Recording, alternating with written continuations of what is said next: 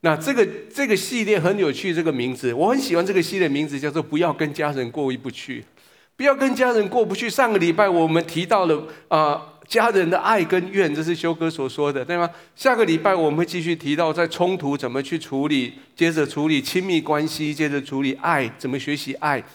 那这个礼拜我们要谈一个很特别的主题，这个主题说，如果在家庭里面以前有一些旧的创伤，那怎么办？那我特别选的这个经文，这个经文是在创世纪的第五十章的经文。这这个经文是其实是一个整个创世纪的总结。我们到最后我们会再回到这个经文上面。创世纪从二十五章开始，雅各出现在舞台上，一直到结束。从二十八章开始，约瑟开始出现在舞台上，一直到结束。在约瑟这个人他的家族史里面，成为二十八章到五十章创世纪的重点。那这个家，这个这个约瑟，如果你啊，你看过《创世纪》，其实那是最精彩的一段故事。他小时候被他的爸爸妈妈所宠爱，因为他是爸爸所爱的那个老婆拉结所生的。那我们待会我们会再提到为什么爸爸特别喜欢拉结。而在爸爸爸的眼中，这个约瑟是最漂最棒的一个孩子，所以对爸爸对这个孩子也有他有一点点偏爱。那因为他的偏爱，所以在家庭里面造成一些小纠纷。这些哥哥们对于对于约瑟就很看不起，甚至就他开始集体霸凌他，甚至霸凌到把他给卖掉，卖给了阿拉伯，卖给这些啊这这些呃游牧民族，然后让他们被卖到埃及去。可是上帝使用这个暗黑历史，使得约瑟成为宰相，成为埃及的宰相。而在迦南地发生大饥荒的时候，因为约瑟在埃及。所以全家七十个人得以保存，来到了埃及，在那个地方就稳定下来。圣经的记载，稳定了四百三十年在埃及地。那这个约瑟，当他在约，当全家搬到约瑟的搬到埃及的时候，雅各跟着搬家搬过来。那雅各搬家的时候一百三十岁，雅各在埃及去世的时候是一百四十七岁。所以这十七年中间，雅各所享受的是一个宰相的爸爸的尊荣。过去家庭里面有很多旧的创伤，在雅各的身上真的就得到了医治。那这十七年过完以后，雅各死了。可是我们后来圣经里面发现，在哥哥们的心里面，那个创伤还没有过去。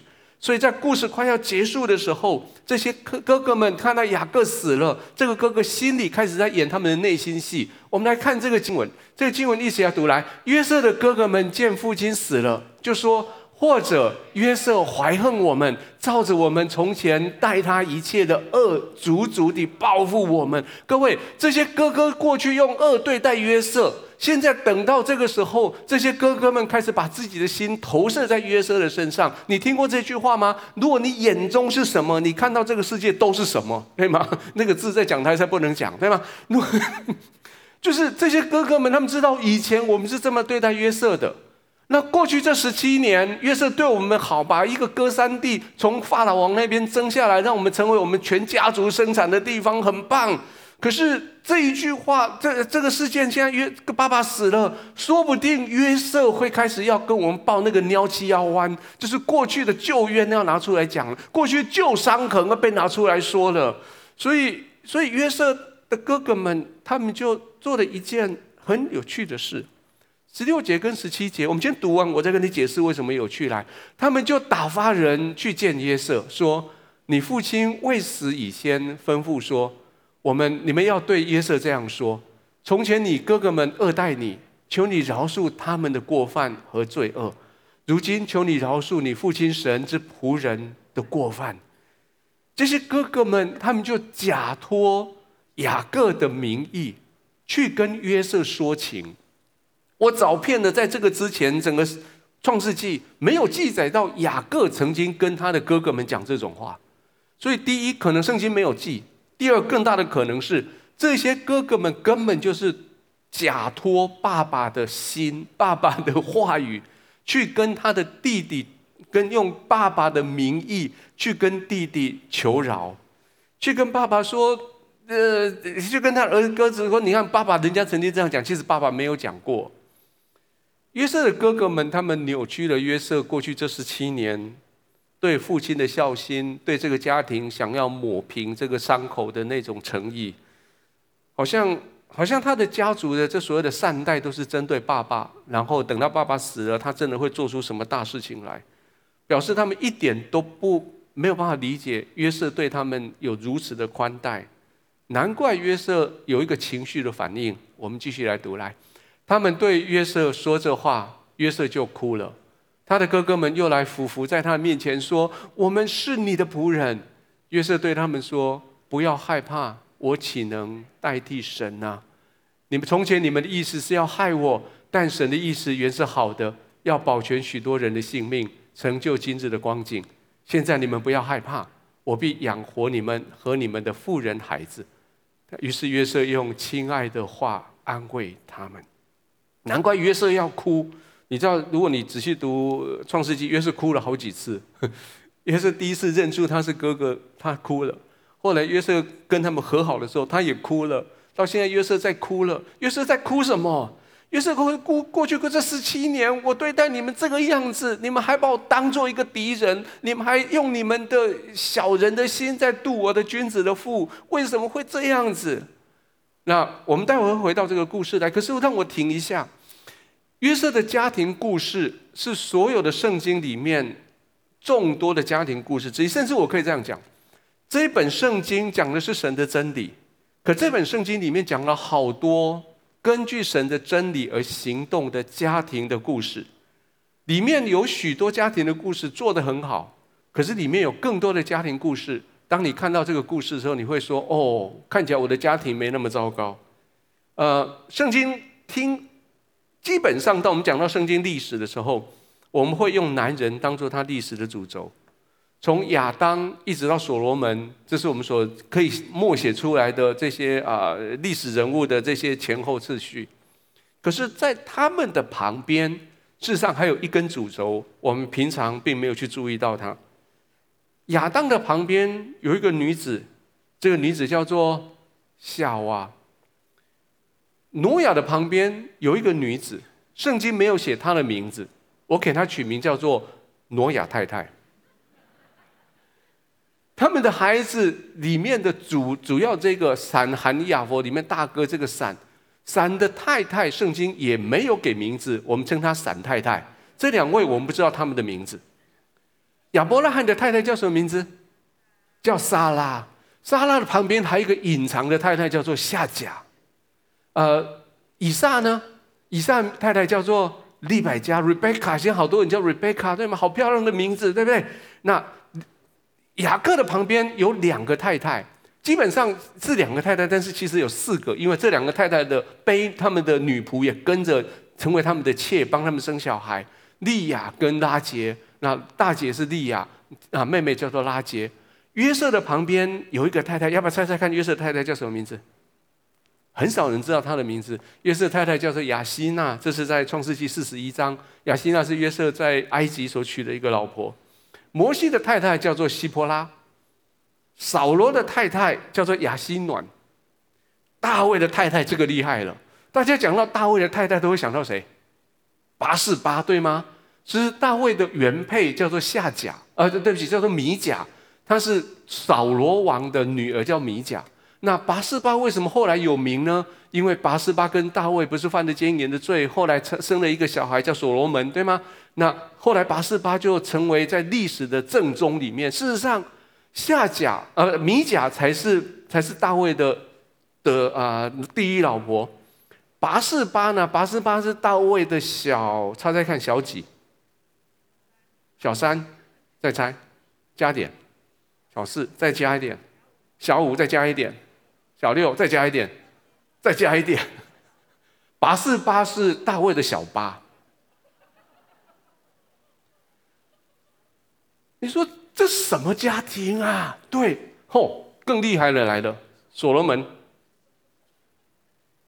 所罗门的原配是法老的女王，呃，女儿。那圣经没有写到她的名字。后来所罗门的太太太多。多到圣经根本没有写所罗门任何一个太太的名字，只有写后来接续他的王位的那个罗伯安的妈妈是拿玛，是亚门人。亚门人又是谁？亚门人是罗德跟他的大女儿跟女跟二女儿乱伦，他的二女儿所生的后代是亚门人。那罗所所罗门说的大大大小小老婆里面，一共只取到这个名字，只有拿马这个亚门人外邦人的名字。那所罗门有多少太太跟儿子？呃，跟跟跟，我怎么讲？妻跟妾，圣经连名字都懒得写。所罗门有七百个，七百个妻，三百个妾。然后圣经给所罗门这七百个妻、三百个妾下了一个定义。他说：“所罗门的妻妾多到圣经不写他名字，只说摩押女子、亚门女子、以东女子、西顿女子、赫人背后的女子。然后说这些人诱惑所罗门的心，去随从别的神。各位，这是家庭故事。不管如何，在家庭的里面，在在圣经的家庭里面。”妻子们、母亲们，其实是成为整个家庭故事的主要的支柱。不仅仅是圣经家庭，我相信我们的家庭里面，我们每一个人家都有我们自己的故事。而有人的地方，就会有这些互相的扶持；也有人的地方，有互相的伤害。在我们的家庭故事里面，今天我要用这个故事当开始，我们要看到关于家庭里面的伤害的四件很重要的事情。第一件事情。每一个家庭都有我们特别的故事。如果我问你，请告诉我一个关于你的家庭的故事，你会讲到哪一个故事？你会讲哪一些故事？然后你会挑中间的哪一个故事来讲？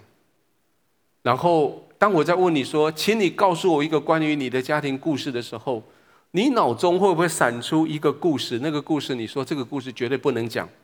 这个是隐藏版的故事，我不能讲，讲了以后会会有太多面子问题，会有太多的伤害会产生出来。就心理学上来说，当我问你说，告诉我一个家庭故事，你头脑里面闪出来那个不能讲的故事，通常就是最重要的故事。但，我不是说你现在被催眠了，然后待会开始起来做见证，说你家庭怎样，不不不，而是说我们每一个人在家庭里面。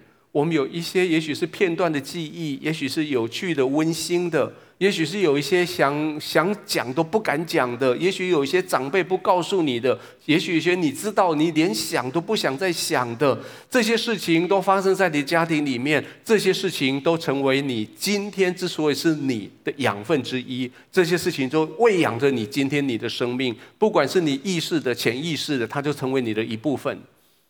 有趣的是，如果你问耶稣。一样的问题，你说主耶稣，我的家庭真的是很糟糕，我的家庭好多暗黑历史。耶稣，你家庭一定很棒。耶稣，请你告诉我你的家庭故事。你想耶稣会怎么说？我想，如果耶稣在这里，他会说：我们一起打开圣经来读马太福音第一章二到六节。就是通常你打开圣经都会跳过的那一节，哎，真的，我们今天来读好吗？我们真的来读你平常你会跳过的这一段经文好吗？一起读来。亚伯拉罕生以撒，以撒生雅各，雅各生犹大和他的弟兄。犹大从他玛氏生法勒斯和谢拉，法勒斯生希斯伦，希斯伦生亚兰，亚兰生亚比亚比米拿达，亚米拿达生拿顺，拿顺生沙门。沙门从喇合氏生波阿斯，波阿斯从路德氏生厄贝德，厄贝德生耶西，耶西生大卫王，大卫从乌利亚的妻子生所罗门。你说哇，耶稣啊，你的家族好厉害哦，都是王，都是什么？可是耶稣跟你说，让我告诉你我，我我这些家这些家谱里面的重要的东西。亚伯拉罕生以撒，你以为结婚就第二年就生以撒哦？没有。他们等了一辈子，到了亚伯拉罕九十九岁的时候才生以撒。你以为就是生以撒这么单纯哦？没有，在生以撒之前，还有一个女人出现，那个人叫夏甲。夏甲生下了一个孩子，叫做以实玛利。后来被莎拉要求把他们给赶走，而这个以实玛利后来成为以色列人的死对头，就是现在阿拉伯人的祖先，因为带着恨离开那个家庭的里面。好了，以撒生雅各，你以为以撒就是这么生雅各吗？不，雅各根本不是长子，以扫才是长子。雅各跟跟以扫为了要争长子这个名分，搞到两个人兄弟鬩墙，而他的妈妈利百加却掺杂在中间，使得他们的兄弟两个人关系更加的恶劣。他们一起合力把以扫的长子名分给抢过来，以至于现在以扫的后代成为以东人，成为以色列人的世仇。那雅各生犹大和他的弟兄。雅各第一个就生犹大吗？不，雅各第一个有一个第一个孩子叫做吕便，吕便是。吕便去跟他的爸爸的妾产生了不伦的事件，所以所以啊，雅各就将吕便的长子名分拿走。而西缅跟利未呢，他们使用一个诡计，把人家事件整个家族全部都给歼灭的，跟人家跟人家抄家灭族，留下了好多人的无辜的血。所以雅各就不认他们三个为长子，认只认最后只认啊犹大成为他的长子。那犹大从他马士、圣法勒斯跟谢拉，犹大的太太叫他马士吗？不是，他马根本就是他马士是犹大的媳妇。那犹大怎么会跟他的媳妇生小孩呢？因为犹大去嫖妓，然后碰到他的媳妇，这是在创世纪第三十八章，结果是生下的法勒斯跟谢拉。哎。你就说耶稣啊，等一下哦，你们家好精彩。耶稣告诉你，精彩的还有法勒斯生希斯伦，希斯伦生亚兰，亚兰生亚亚米拿亚亚米拿达，亚米拿生拿顺，拿顺生撒门，撒门从喇合氏生波阿斯，喇合氏又是谁呀？喇合氏不是一般的女人，喇合氏是家里住在耶利哥城墙上面的妓女，有牌的。波阿斯从路德氏生拿俄米，路德根本不是犹太人，路德是摩押人，摩押人又是谁？我刚刚不是提到罗德跟他的大女儿跟二女儿乱伦吗？二女儿生的是亚门人，就是后就是后来成为啊耶罗罗波安耶罗波安的妈妈那个亚门人所罗门的一个太太。那路德跟他大大女儿所生的乱伦所生的这一个人的后代，就是就是呃，就就就是摩押人，摩押人的后代里面产生的这一个人，这个人是路德。路德他是一个摩押人，而摩押人就是一个乱伦的后代。二大卫从乌利亚的妻子生所罗门，乌利亚是谁？乌利亚是。大卫的军队里面的一个大将军，拔示巴是谁？拔示巴是乌利亚的太太。那乌利亚的妻子根本就不是巴，不是大卫的妻子，这是大卫婚外情的对象拔示巴。那大卫为了要掩盖他的婚外情的丑闻，把人家的原配这位他手下的大将军给害死了，把他送到敌人的最前线，让敌人把他给打死，借刀杀人。然后拔示巴就是我们刚所说的，成为大卫的老的小八，然后变成他第八任。哦，然后讲到所罗门，如果耶稣跟你讲说，我的祖先里面有一个叫所罗门，然后所罗门他有七百个妻，三百个妾。各位，今天你结束以后，你会以为所罗门很伟大吗？不，你想到他七百妻，三百妾。老实说，如果一个男人有七百妻，三百妾，他不伟大也也很难得，对吗？耶稣他会跟你说，各位。你以为你的家庭很有事哦？请看看我的家庭吧。耶稣的家庭，他除了这个家谱这些这些历史之外，也许耶稣会告诉你说：我母亲怀我的时候，那时候那只是许配给我父亲，还没娶过门呢。他会告诉你说：等到我长大的过程里面，我还在青少年的阶段，我的父亲就就死了，就不在我们的身边呢。我的母亲玛利亚带着我跟其他的五个有个弟弟弟弟跟妹妹，我们是在单亲家庭里面长大的呢。我们靠的是什么？我们靠的是在拿撒勒一个小村庄里面，城市一个山上的小村庄里面，我父亲所留下的一个小木匠铺，我们养活了妈妈跟我跟我们的弟弟，我们一起养活我们自己。哎。当我在地上，我认清，我知道我是神道成肉身的神。我所做的事情，我所说的话，都不是一般的孩子所说所做的。我的母亲一生中就为着我背负这个重担，一直到最后，耶稣必须死在十字架上的时候，他的母亲玛利亚还在十字架上看到他的孩子，孩子在那边流血，在那边喘不过气，到最后死。哎，耶稣说：“当我第一次，我很小，八天到的圣殿，当那个。”那个从从早在圣殿里面等在弥赛亚来到的那个人叫西面。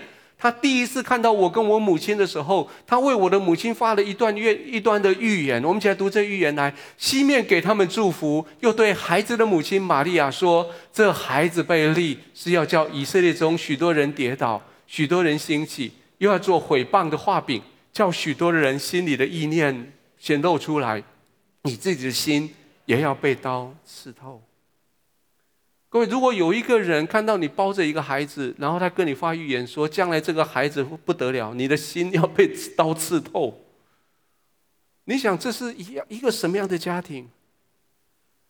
各位，我们的家庭里面，我们都有故事，跟耶稣一样，有的是光彩的故事，国家英雄啊，地方士绅啊；有些不那么光彩的故事，作奸犯科的、失败破产的、意外的、灾难的、婚外情啦、债务啦。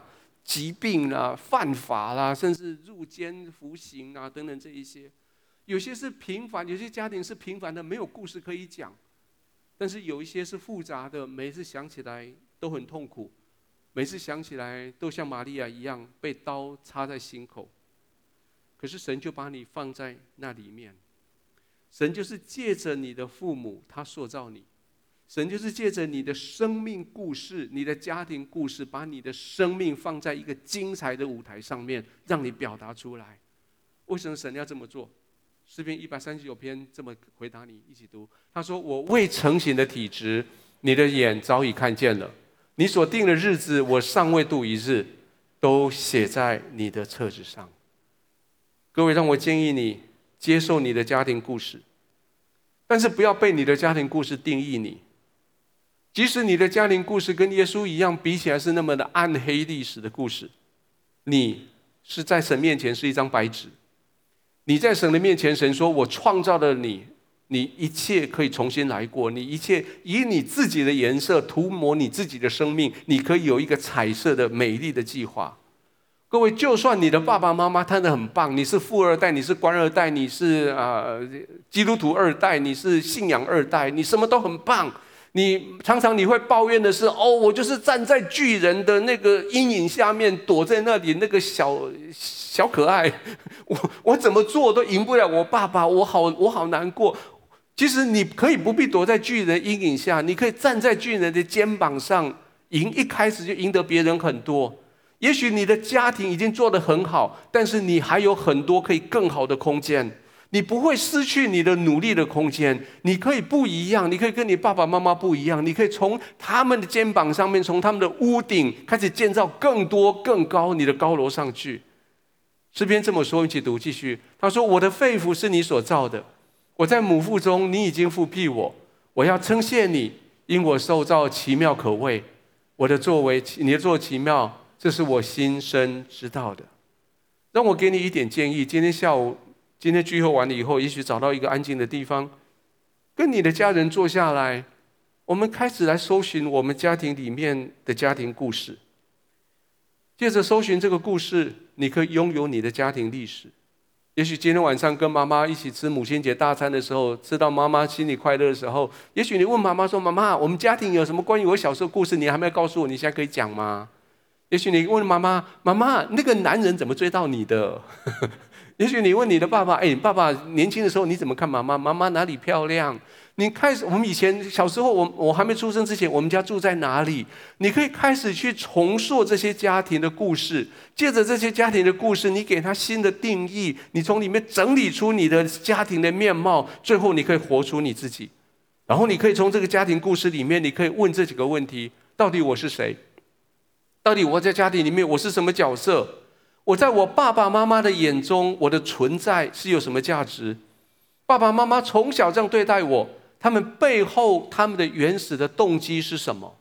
我的出生的次序、出生的时间，还有出生的性别，就爸爸妈妈来说有什么意义？他们喜欢吗？他们期待吗？或是他们对我有些的失望？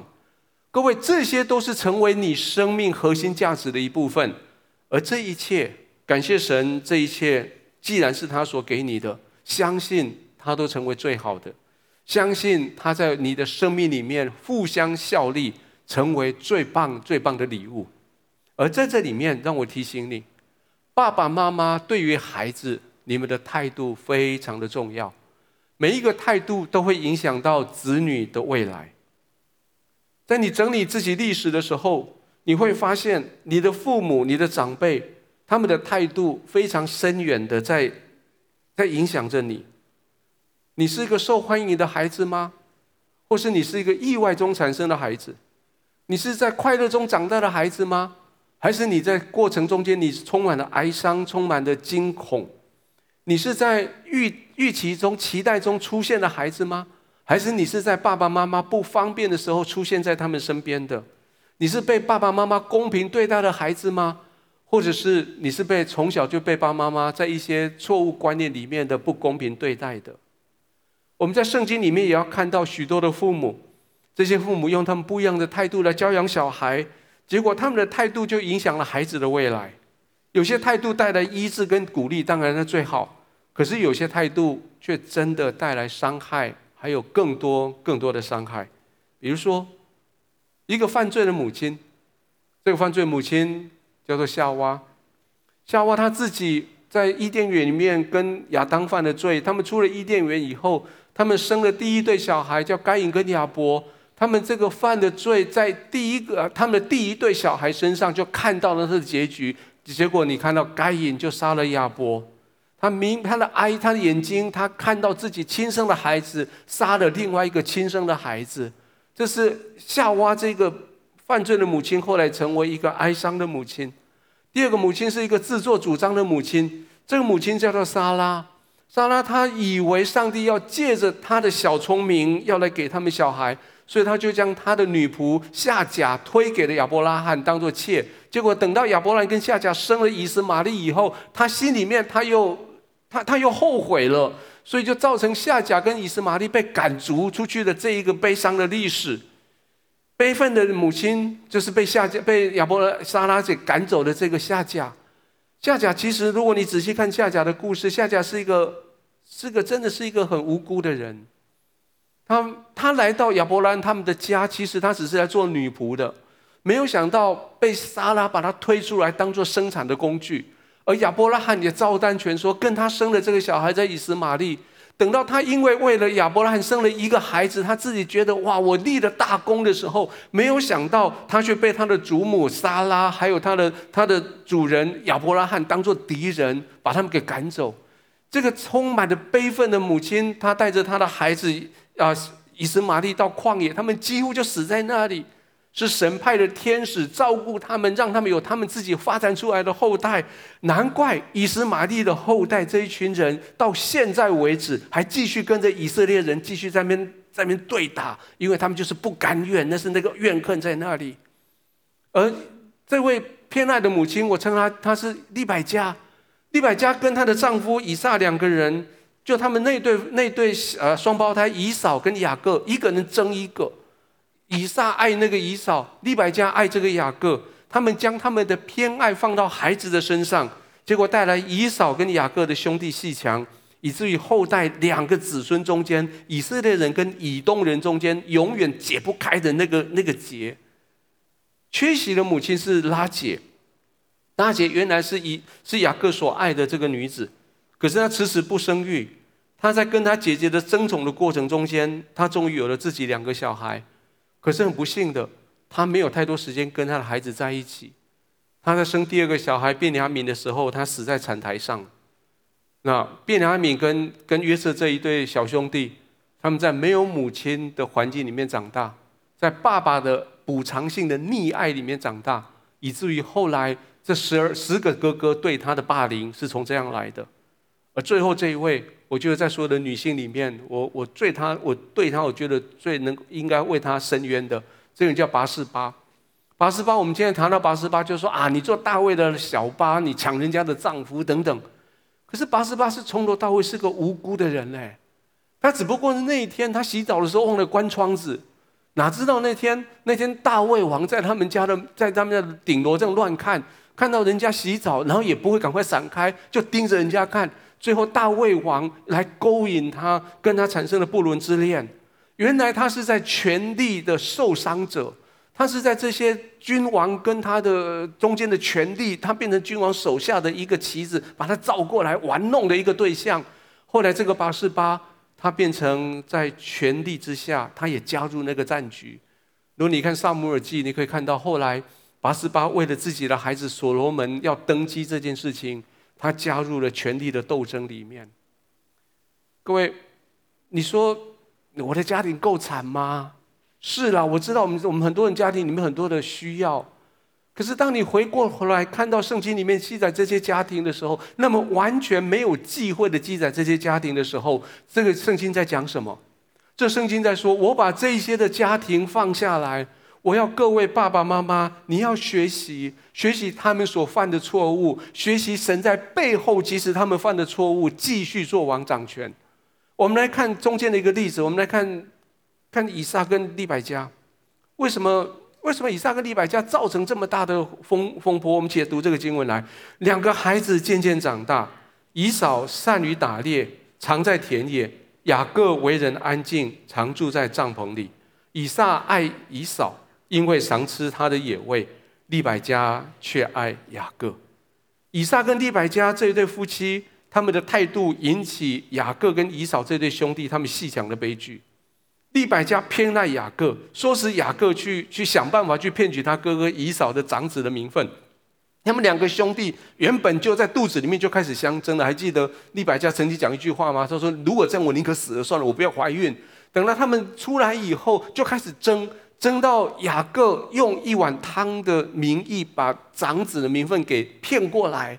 那以扫以为就这样骗过去就好，反正讲一讲就好。没有想到利百加又加把劲。到了啊，以以撒真的要要按手为长子祷告的时候，利百加又加到里面去，将雅各带到以扫的，到以撒的面前骗他，让他加进去这个战局里面。结局呢？结局是以扫拿起刀来要砍他弟弟，雅各只好招喽。那以扫也因为这样子对他的父母亲失去了信任，以扫自己去发展他自己，后来他的后代成为以东人，就继续发展自己的一套。当雅各离开他的妈妈、爸爸，到了母舅拉班家里去的时候，雅各开始他生命里面最黑暗的那二十年。当然，那个二十年，他的他本来的欺骗人的态度，后来被拉班欺骗。那可是以这个雅各，他继续用偏爱他母亲的偏爱这个态度，开始去对待他的两个太太。当然，他偏爱的是他第一眼一见钟情那位拉杰。后来，拉杰跟他的姐姐利亚。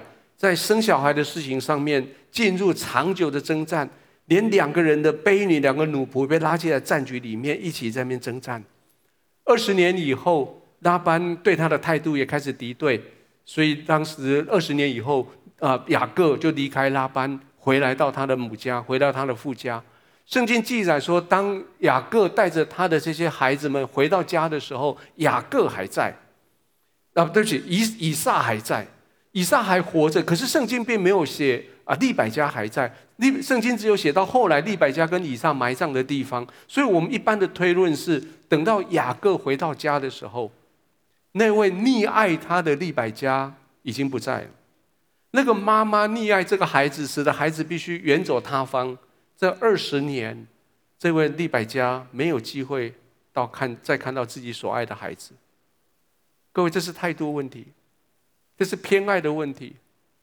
我我奉神的名要祝福你，这些问题没有发生在你家庭里面。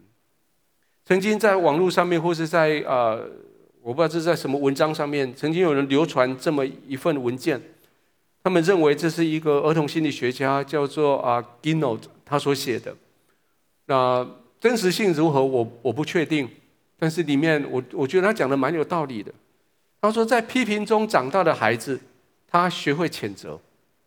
在敌对中长大的孩子，他常怀敌意；在恐惧中长大的孩子，他郁郁不乐；在嘲笑中长大的孩子，他畏首畏尾；在羞辱中长大的孩子，他总觉得自己有罪；在忍耐中长大的孩子，他富有耐心；在鼓励中长大的孩子，他满怀信心；在赞美中长大的孩子，他懂得感激。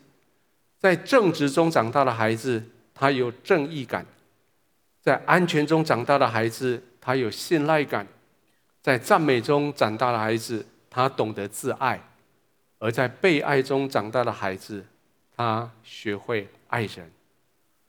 我不知道，当你看到这样一个名单下来的时候，常常我们看到一些语什么名人语录啦，谁讲什么，谁讲什么。当然，第一个你必须怀疑是不是原来他所说那个人讲的。有时候我们把一些话凑到一个人嘴里面。但是第二层，你就看这句话，这句话也许你会回应说：“嗯，幸好我是在那些那些那些长大，所以我现在是这样这样这样这样。”但是我你就说，那我就要继续用这些正面的态度来对待我的小孩，很好。或许有些人你很扼腕，是因为你小时候被错误对待，那你很抱歉自己没有好好的用对的态度来对待现在在你身边的这些孩子。但是不管如何，我相信一件事情，我相信不管在这些孩子在什么环境里面长大，不管你生命来到什么样的季节，后面有一件重要的事情，这件事情是上帝他掌权。第三个我给你的标题是每个季节。都在上帝的手中，神都在掌权。每一个人的生命，每个家庭都有季节的更替，不一样的季节有不一样的挑战。每一个季节都在上帝的手里面。结婚有结婚的季节，生育的季节，搬迁的季节，死亡的季节。而在这些季节更替的时候，带来的有时候是更新，可是更有时候是创伤。有时候是容易受到伤害，重要的不是你怎么在季节里面保护自己，重要的却是你怎么在季节更换的时候继续相信神，相信神把所有东西放在他的手上，在季节更换的时候，特别是有些季节更换跟更换中间有些重叠的时间，有时候是会让你很困扰的。我听到很多的人在讲他的孩子到的。啊，高中国中的时候开始进入叛逆期，事实上那是父母亲的季节跟孩子季节重叠在一起，对吗？父母亲开始进入进入中年，孩子开始进入青少年，他们想要独立，爸爸妈妈还不想要让他们从你的手上离开，那是一个冲突的季节。如果你没有认清这个季节，会很多的冲突在里面会产生出来，很多的伤害会产生出来。圣经里面提到了好多季节的更换，比如说。在生育这件事情上面，我们常常说莎拉她生了小孩，可是莎拉生小孩的时候已经九十岁了嘞。如果她在二十岁以前嫁给亚伯拉罕，到她真的生第一个小孩中间隔了七十年呢，她的生育季节等了七十年嘞。哈达还记得这个人吗？就是啊，撒母耳的妈妈。撒母耳妈妈为了等生育这件事情，等到心里面很愁烦。他的另外一个，他的呃呃，他的爸爸呃撒撒迦利亚的妾生了好几个了，他就是不生。他来到了圣殿这边祷告的时候，还被 还被圣殿的大祭司认为她是一个不端庄的女子，喝醉酒的女子。利百加，利百加，当我们算一算，当以撒结婚的时候是四十岁，以撒生下雅各跟以扫的时候是六十岁。在二十年中间，利百加经历的也是类似像等待，或是甚至怀疑自己不孕的那个过程。拉结呢？拉结真的在那四个女人的生产战争里面，只有她最后才生小孩。她是她是雅各所爱的最棒的一个人，他最爱的一个老婆。可是她是在十二个兄弟里面最后第十一个跟第十二个。以利沙伯，我们还记得这个人吗？施洗约翰的妈妈。到年老的时候才生下小孩，也许以撒跟从亚伯拉罕跟他的妈妈撒拉那边听到他们小时候的故事，我想以撒算一算，大概也知道自己年纪怎么会这样。等到以撒 以撒四十岁结婚的时候，他算一算，天哪！我四十岁结婚，我爸妈都那么多岁了，一百三十岁了哦，他们是几岁生我啊？前阵子我妈我爸妈很高兴的告诉人家说，他们今年五月十号结婚六十四周年。然后我算一算，哦，嘎仔，我今年才六十二岁哦，感谢主，两个没有翻过来。所以当以撒他算一算的时候，也许以撒知道这个事情可能发生在我跟利百加的中间。所以圣经写说，过去这二十年，以撒为他的妻子祷告。各位，我们中间很多人都在等候季节的转换。等候婚姻，等候生育，等候孩子长大，等候工作转换，等候环境随着时机的改变，这里面你该怎么做？让我们从圣经里面来学几个原则，该怎么做？季节在转换的时候，圣经说我们能够相信，相信季节在神手里。圣经也说，我们把这些事情放在心里，然后带着盼望继续等候。我举几个例子，约瑟这个人，我们回到约瑟。约瑟是个容易做梦的人，他很也很高兴把梦境告诉他的哥哥，告诉他他的爸爸。哥哥们听了当然很不舒服，爸爸听了也觉得怪怪的，好像被冒犯了。可是雅各，他的爸爸雅各听到约瑟在讲这些事情的时候，圣经记载了这么一件事情，三十七节，我们一起读来。他哥哥们都嫉妒他，他父亲却把这话存在心里。雅各虽然是个粗鲁的人，可他把这个东西放在他心里。圣诞夜，玛利亚在马槽里面经过千辛万苦把耶稣生下来了，还躺在那个床铺上，还在那边喘，还在那边痛的时候，这时候来了一群很可爱的人，叫做牧羊人。那圣诞节都会请一个小朋友演牧羊人，然后带着羊进来。这群牧羊人跟羊进来到这个产房里面，看到这位用布包着的耶稣，告诉他说：“刚刚我们在旷野在牧牧羊的时候遇看到的异象，天使降下来告诉我们说，来这里是大卫的城，是是啊犹太人的王大卫的后代出现在这里，我们就来找，要找到一个用布包的婴孩放在马槽里。哦，找到了，哦，原来他就是，所以他们就在那个地方现场就拜他，就拜起来了。玛利亚他。”她她从她怀孕在肚子里面，她就很多东西不理解，她不知道上帝下一个季节是什么。一直到她生产的时候，在在伯利恒生产的时候，到那天晚上看到这一群陌生的牧羊人进来，进来拜我生的这个小孩，她心里面开始一些的一些的疑问。可是玛利亚知道一个季节来到，圣经这么写，我们去读来，玛利亚却把这一切的事存在心里。反复思想，说这些牧羊人在想的事情到底是什么？圣经说这个事情一放在心，一思想，想了多久？想了十二年。十二年以后，当耶稣长大成为律法之子，可以跟着他们去去朝圣，到了圣殿里面，然后等到玛利亚看到十二岁的孩子在圣殿里面跟教师在那边一边问一边听一边问的时候，玛利亚知道耶稣的生命一个季节又过去了，又加入新的季节又来到了。可是他心里面他还是不理解，所以到了马到第二章的后面，继续就写就继续读，他的母亲把这一切都存在心里。这个玛利亚不断的把事情放在他的心里，等待事情在他眼前，等待季节在他的眼前。我相信。一直到玛利亚看到耶稣被这样鞭打，被这么虐待，最后送上十字架，挂在十字架上，然后耶稣用非常非常虚弱的声音，将玛利亚交代给他的他的门徒约约翰的时候，将约翰告诉他说：“约翰，这是你的母亲，母亲，这是你的儿子的时候，我相信玛利亚可能真的终于了解，在路加刚刚所看到的西门对他的预言说：你的心要被刀刺透，季节你需要等候。”等候到神的时间来到。当拿尔米带着那位摩押的女子，就是路德，回到故乡的时候，顺带一提，你知道他们故乡在哪里吗？他们故乡在伯利恒，呀，耶稣出生的地方的地方。他们回到伯利恒，等待下一个季节的开展的时候，当拿尔米听到路德回报说他在街上碰到了波阿斯，然后有一些对话。他相信波阿斯会为路德的婚事要做预备，然后拿俄米那个心他放下来，他就等候。我们看拿俄米怎么跟他的女儿说，我们来读来。婆婆说：“女儿啊，你只管安坐等候，看这事怎样成就。因为那人今日不办成这事，必不休息。”各位，神把你放在一个家庭的里面，也把你放在这个家庭里面的季节更替的里面。而家庭的季节更替，通常就是家庭里面的成员他们的季节更替同时在发生。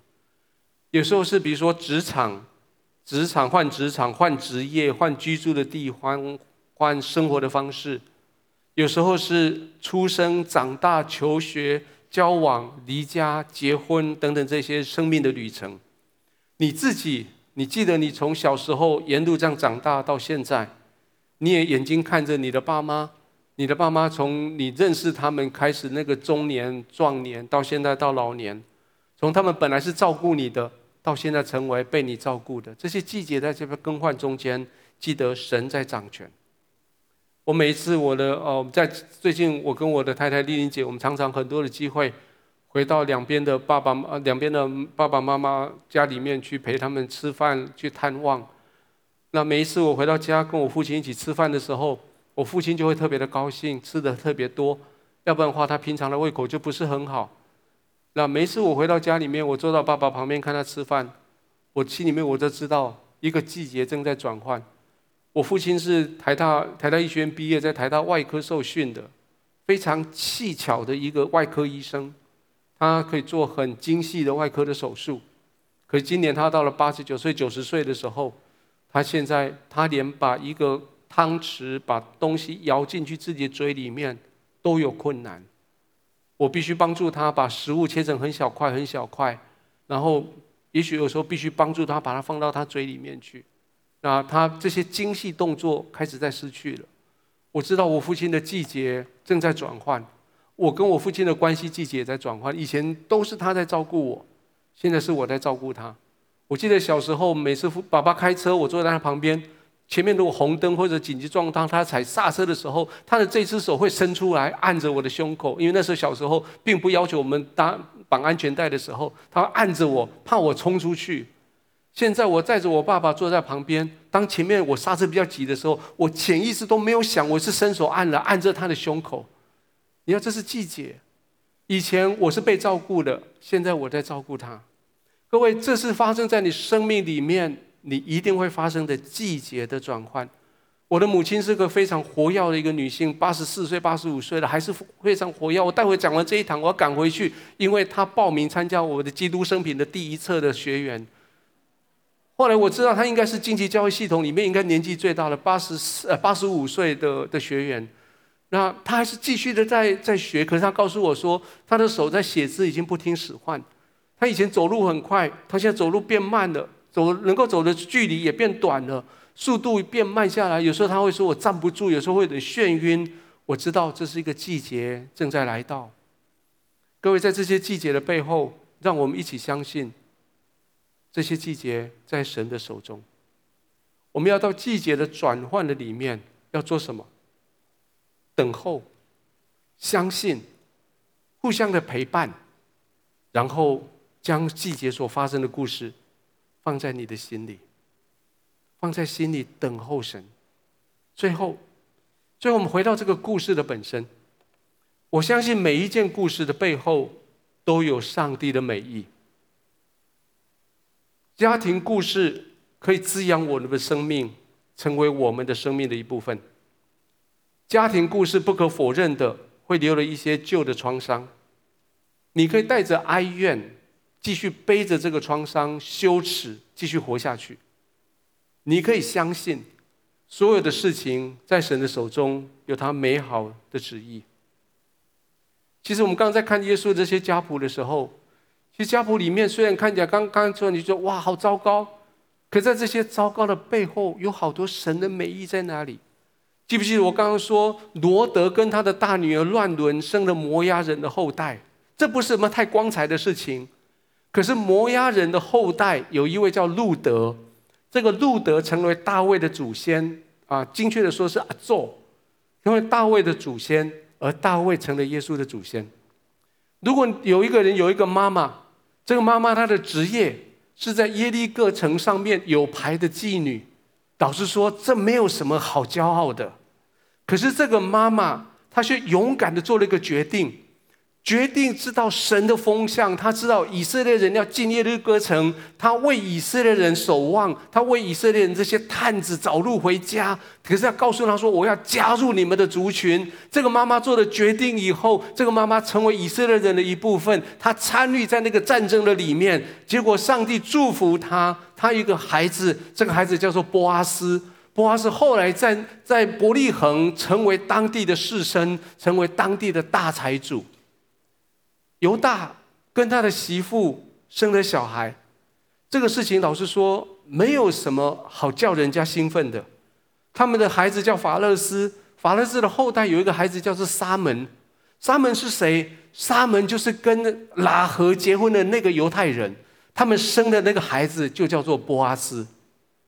大卫，大卫专犯了奸淫罪，为了掩盖他的丑闻，又犯了谋杀罪。丑闻的女主角辗转成为他的第八个老婆，这个没有什么好夸口的。但是在他们生下的小孩所罗门，却成为耶稣的祖先，而且是人类有史以来最聪明、最富有的君王。各位，我们所有的家庭都需要有耐心的等到最后一幕。我们所有的家庭故事都必须等到最后，你才可以看到神在后面的美意。所有的过程中间，也许有些痛苦，有些哀伤，但是你需要有个坚定的信心。你跟说神啊，我相信，我相信你的故事就是我的故事，我相信你的旨意在我的家庭的里面。各位，让容容许我最后我我请问你。你的家庭里面还有什么遗憾的事情吗？你的家庭里面还有什么事情现在还在发展吗？你的家庭里面还有什么事情？每次你想起来，似乎那个旧伤都还在吗？我想挑战你，你愿不愿意将你的家庭交在神的手中？今天我们所读的这段主题经文，我们再回来。这是整个创世纪结束的经文。约瑟给他的家族故事下了一个结论。其实创世纪会放在第五十章讲这个故事，摩西很有技巧的把它编在这里。其实他想讲的是，这段话其实也是整个创世纪故事的总结。创世纪故事说：从前你们的意思是要害我，但神的意思是好的，要保全许多人的性命，成就今日的光景。我们不得不承认，在我们的家庭里面有很多人，他们不安好意，他们做很多事情不安好意。我们有很多我们的家人、我们的长辈，他们做那些事情、决定讲那些话、做那些事，是他们没有知识，他们不懂。当然，还有一些人，我们相信。他们之所以会讲那些话，他们懂，他们故意讲，为了什么？为了因为他们自己受了伤，他们以为做了这个事、讲了这个话，他们可以觉得好一点点。他没有想到，为了自己疗伤，已经把伤痕给别人了。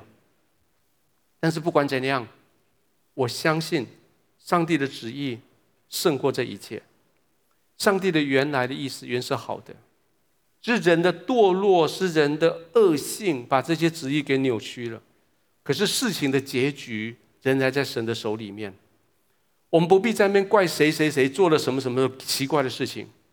上帝就是使用这些状况，做什么？保全许多人的性命。在约瑟的概念里面，是保全他们全家那七十个人的生命。可在今天我们读起来，这个意思是保全我很多人。我们现在我们的生命生命景象，保全很多人的生命景象，而且成就你今天的光景。我们能够做的是。等候神，在他永恒的全能的里面，让他继续做王掌权。待会我想邀请你做一件我们比较少在教会里面做的事，但是我后来我发现，每次我在台上，我都要做这种事。我邀请你要做一点动作。我觉得如果你今天来坐在那边，然后讲完以后就回去了，也许你的记忆里面不够那么的深。我想邀请你这样，待会我们会一起，我们请敬拜团上来，我们一起用这首诗歌，我们来敬拜。我让你坐在座位上来敬拜，想一想你家庭的一些历史，想一想你自己在家庭里面所扮演的角色，想一想今天你所听到这个信息，是不是回答你一些问题？是不是你愿意感谢神，把这个问题，把这个事情继续放在心里面，继续在等候他？然后待会我会做，我会邀请你。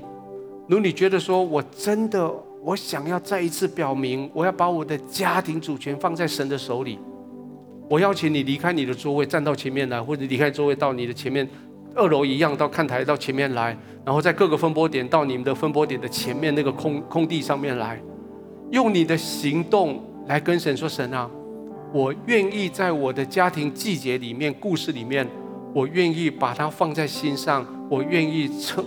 不这样子，这样子宣告说：你的缘，你的美一本是美好的。我愿意信任你，我愿意将我的家庭信任在你的手中。好不好？我们就坐在原座，我们就一起，我们来敬拜。待会我会呼召你一起出来，我们来敬拜。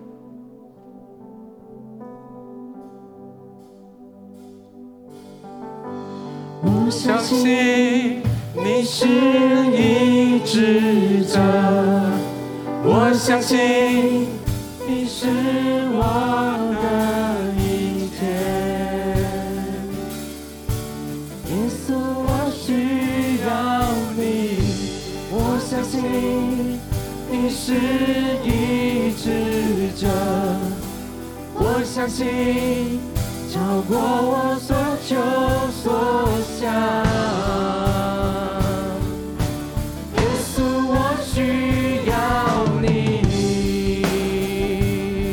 让我们继续唱的时候，如果你相信神要继续医治你，就从你座位上站出来，到前面来，我们一起来祷告。站起来，以后你到前面来说，我相信，我相信神是医治者，我相信神是我的一切。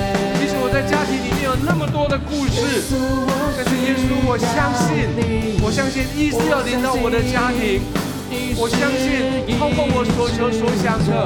我相信你的旨意高过我的旨意，我相信神的眼光高过我的眼光，我相信神的意思原是好的，要保存许多人的生命，要使许多人今天的光景。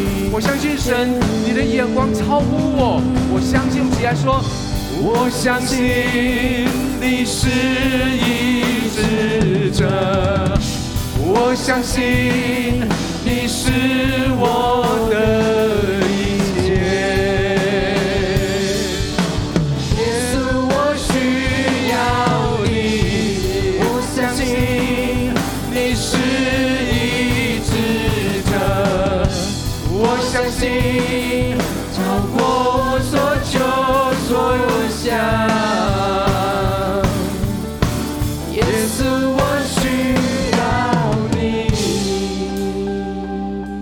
需要你，耶稣，我们需要你，圣灵，我们需要你，帮助我们活在我们家庭的故事里，帮助我们在我们家庭里的故事里面，超越这个世界上的人所看到的，从你的眼光看到我们家庭里面故事里的原意的美好，看到你的美意在我的家庭里，主，即使今天。我的家庭故事还在发展，即使今天那些伤害还在这里，但是主，我将我的家庭、将我的伤害、将我的未来盼望，一起捧在我的面前，我将它献给你。主，不只是我，你成为我个人的救主，你也成为我的家庭的救主。主，我谢谢你。好吧，这时候我们一起来做这个这个祷告，说：亲爱的主。亲爱的主，现在我愿意，现在我愿意将我自己，将我自己和我的家庭，和我的家庭献给你，献给你，做我的主。做我的主，做我的救主，做我的救主，做我家庭的主人，做我家庭的主人，做我家庭的救主，做我家庭的救主，做我家庭故事的主人，做我家庭故事的主人，赦免我们过去所犯的错，赦免我们过去所犯的错，饶恕我们所有的罪，饶恕我们所有的罪，带领我们前面的道路，带领我们前面的道路。谢谢你，谢谢你，奉耶稣的名祷告，奉耶稣的名祷告，阿门。拍手将荣耀掌声归给神。